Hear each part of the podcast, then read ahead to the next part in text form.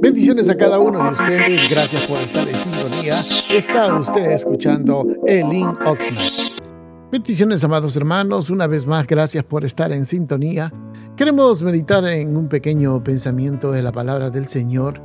Para ello vamos a abrir la Biblia en Primera de Pedro, capítulo número 5, versículo número 6. Dice la palabra del Señor, humillados pues bajo la poderosa mano de Dios, para que Él os exalte a su debido tiempo. Le hemos llamado a este pequeño pensamiento humillarnos bajo la poderosa mano de Dios. Amados hermanos, este pasaje es algo que realmente a muchos de nosotros nos cuesta el poder entender y también el poder aplicarnos. le digo esto porque, porque a menudo nosotros estamos más preocupados por nuestro nivel social, a recibir reconocimiento apropiado por todo lo que hacemos, y eso es algo que va en contra de lo que es la humillación. Somos personas que eh, constantemente nos, ah, nos gusta el aplauso, nos gusta el reconocimiento, nos gusta la exaltación, nos gusta que realmente nos tomen en cuenta. Y entonces eso va en contra de lo que es la palabra de Dios, porque la palabra dice humillaos. Y no estoy hablando de, humillar aquella vestidura que a veces simplemente em, cuando nos ven, eh, digamos, con cierto tipo de ropa sencilla, dicen, ah, el hermano o la hermana, qué humilde. Y no estoy hablando de ese tipo de humildad que aparentemente parece humilde. No, estoy hablando de la humildad que nace del temor de Dios en reconocer de que nosotros no podemos hacer nada todo lo hace el Señor, que el Señor está en control de todas las cosas. Reconocer que nada nosotros podemos hacer. Y si hemos hecho algo, todo se lo debemos al Señor. Ese es el tipo de humildad que nosotros, eh, digamos, es lo que el Señor desea de cada uno de nosotros, que aprendamos a vivir en humildad. Y luego dice, porque si nosotros nos humillamos, pues bajo la poderosa mano de Dios. ¿Qué es lo que está queriendo decirnos con bajo la poderosa mano de Dios?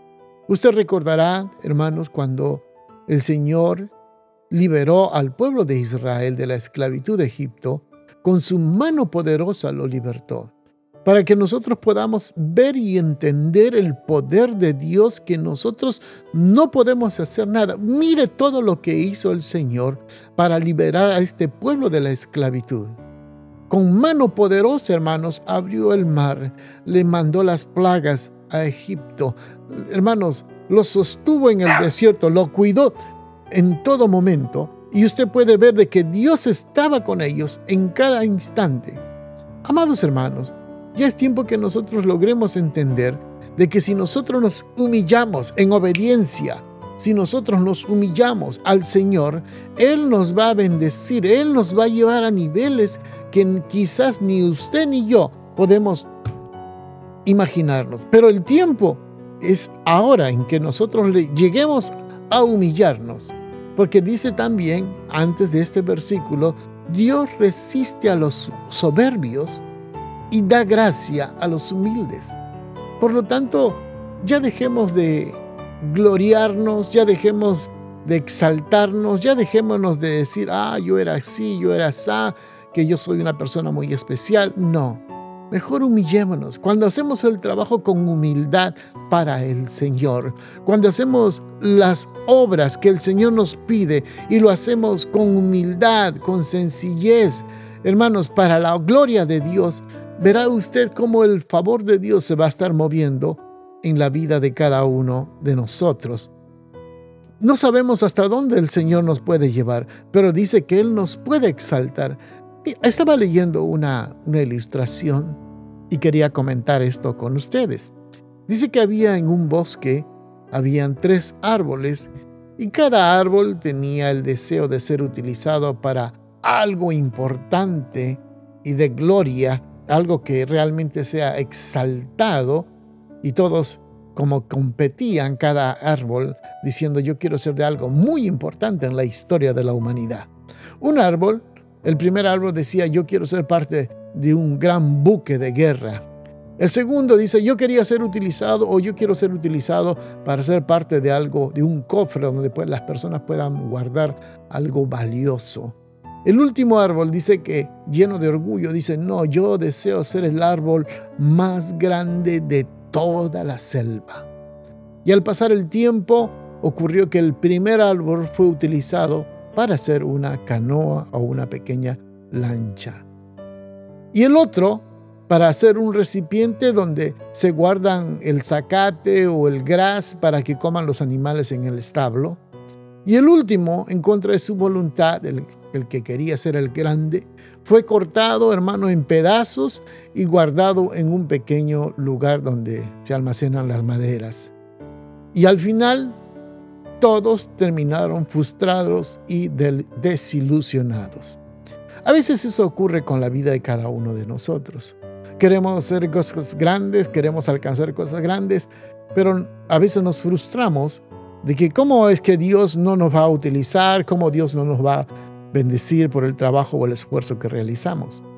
Al pasar el tiempo, volviendo a la historia de los árboles, dice que uno de los árboles que había sido cortado y que estaban, hermanos, en el establo, Dice que donde daban de comer a los alimentos, a los animales, ponían el alimento y ahí comían los animales, tuvo el honor y en ese lugar colocaron el tesoro más grande del mundo. Era un establo donde nació Jesucristo y lo pusieron en ese pesebre. Y luego el que era la canoa, que simplemente era una canoa, el que quería ser parte de un buque de guerra, dice que fue en ese lugar donde llevó al Señor Jesucristo de un lugar a otro lugar. Qué hermosa historia.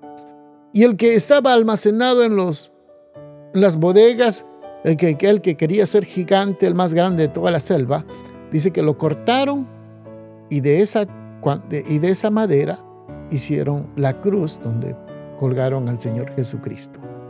Amados hermanos, yo no sé hasta dónde el Señor nos puede llevar, pero el Señor pide de cada uno de nosotros que tengamos humildad y sencillez Hagamos la obra del Señor. El Señor no sé hasta dónde nos puede llevar o hasta dónde a usted lo puede llevar, hermanos, amado hermano. Pero lo que sí le puedo decir es esto, de que si nos humillamos bajo la poderosa mano de Dios, para que Él os exalte a su debido tiempo. Y es tiempo de que nos humillemos al Señor. Bendiciones a cada uno de ustedes, amados hermanos, que tengan un precioso día. Gracias por sintonizarnos. Visítenos, estamos ubicados en el 270 al oeste de la calle 5, en la ciudad de Oxnard. Nuestros servicios son los días viernes a las 7 de la noche y domingos a las 5 de la tarde. Será una bendición poder atenderles y servirles. Que tengan un precioso día.